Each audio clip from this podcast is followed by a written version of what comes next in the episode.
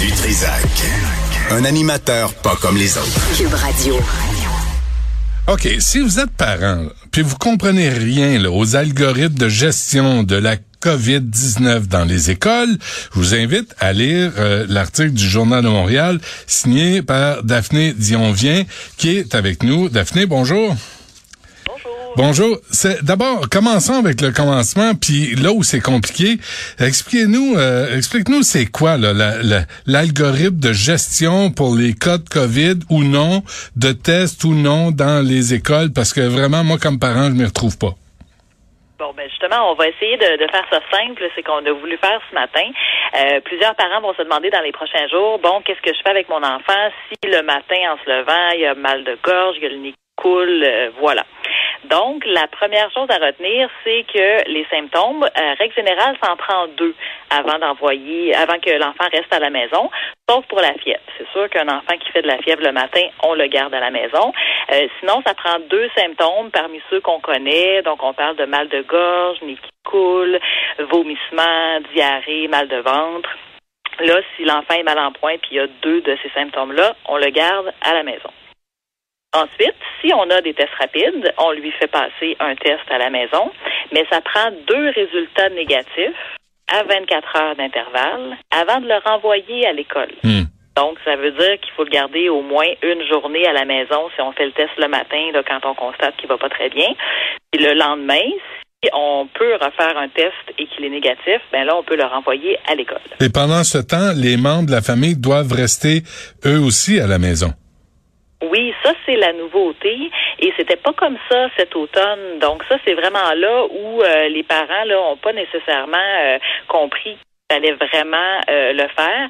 La santé publique explique là que c'est pour essayer de limiter la contagion pour pas que ça passe de l'école à la famille, à la communauté. Mhm. Donc il faut isoler là toute la bulle familiale. Fait que si le petit frère le matin ne peut pas aller à l'école parce qu'il a mal à la gorge et qu'il tousse, ben, la grande sœur non plus doit pas aller à l'école et les parents doivent pas aller travailler pendant au moins 24 heures. Mais ça, là, euh, Daphné, ce que je comprends pas, puis tu devrais être engagé par le ministère de la Santé, là.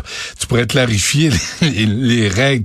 Mais si le résultat est négatif, l'enfant se lève, il morve, bon, euh, les, symptômes, je le garde à la maison, il faut que je fasse un deuxième test le 24 heures, tout le monde reste à la maison. Puis s'il est positif, tout le monde reste à la maison pareil. Ce qui veut dire que tout le monde reste à la maison tout le temps? Ben, ça, c'est l'enjeu. C'est sûr que ça va arriver, puis ça va arriver souvent. Euh, si le test est positif, ben là, c'est cinq jours minimum pour tout le monde à la maison. Mais ce qu'il faut aussi penser, là, on nous dit que les tests rapides s'en viennent là, dans les prochains jours, là.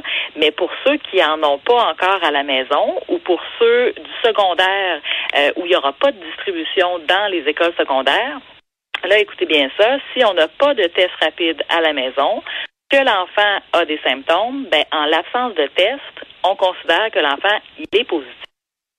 Fait que ça veut dire que là, même s'il n'y a pas de test positif, parce qu'on n'en a pas, hmm. on garde l'enfant à la maison cinq jours et on s'isole cinq jours, selon les consignes de la santé publique. OK. Euh, puis qu'est-ce que les parents te disaient, euh, Daphné? Là? Qu'est-ce qui. Euh, parce que là, tu cites, euh, tu cites des gens, tu cites des, la Fédération des comités de parents du Québec, là, tu cites plusieurs personnes. C'est comme c'est le fouillis, mais généralisé. Oui, c'est vraiment là, le, son de cloche que j'ai entendu là au cours des derniers jours un peu partout, à la fois dans les rangs des parents, les fédérations qui les représentent, mais aussi dans les rangs des directions d'école. Hier, on m'a dit, un des porte-parole des directeurs d'école m'a dit, écoutez, pour qu'on comprenne les consignes, puis qu'on, pour qu'on les explique aux parents, il faut d'abord les comprendre. Donc eux-mêmes ne s'y retrouvaient pas. Là, ben c'est eux qui doivent appeler le parent à la maison pour dire, ah mais là, euh, si votre plus vieux euh, est à la maison parce qu'il y a des symptômes, il faut garder aussi le, le petit frère plus jeune à la maison. Euh, mm. Donc, même les directions d'école réclamaient vraiment euh, des, euh, des consignes plus claires, mieux expliquées aux parents et qui ne varient pas non plus d'une région à l'autre. Parce que là, il y a des algorithmes, des diagrammes ou des lettres envoyées aux parents qui varient selon la direction régionale de santé publique. Donc, les outils de communication sont pas les mêmes. Puis comme c'est pas la même chose, ben des fois il y a des consignes différentes aussi d'une région à l'autre. ça, le ministère de l'Éducation l'a admis là, hier. C'est extraordinaire. Daphné, t'as appelé au cabinet du ministre Roberge là, pour, pour essayer de démêler tout ça. Qu'est-ce qu'on t'a répondu? Euh, oui, tout à fait. Bon, c'est sûr qu'au niveau des consignes de santé publique, hein, c'est pas dans la cour du ministère, mais ça relève vraiment de la santé et de sa direction de santé publique.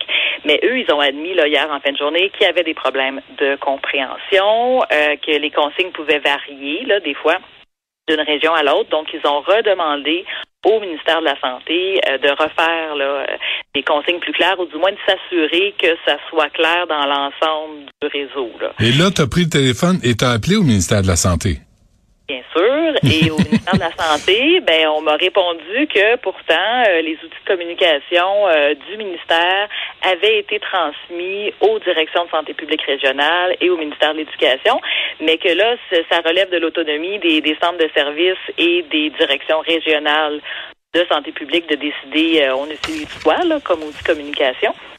Et les deux outils que le ministère de la Santé m'a transmis hier en soirée, euh, c'était des outils vraiment beaucoup plus résumés, là, mais il manquait quand même des bouts d'informations.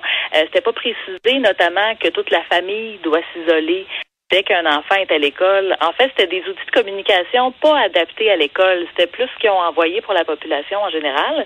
Je pense que c'est pour ça que les santé publiques régionales ont voulu adapter les consignes à l'école pour dire quoi faire concrètement euh, aux parents. D'où ta référence, euh, Daphné, à la Maison des Fous. Ben, en, fait, c'est pas ma référence. C'est que hier, euh, le, fameux l'algorithme de gestion de la COVID à l'école a circulé beaucoup sur les réseaux sociaux. Ça, ça venait d'un d'un CIUS à Montréal.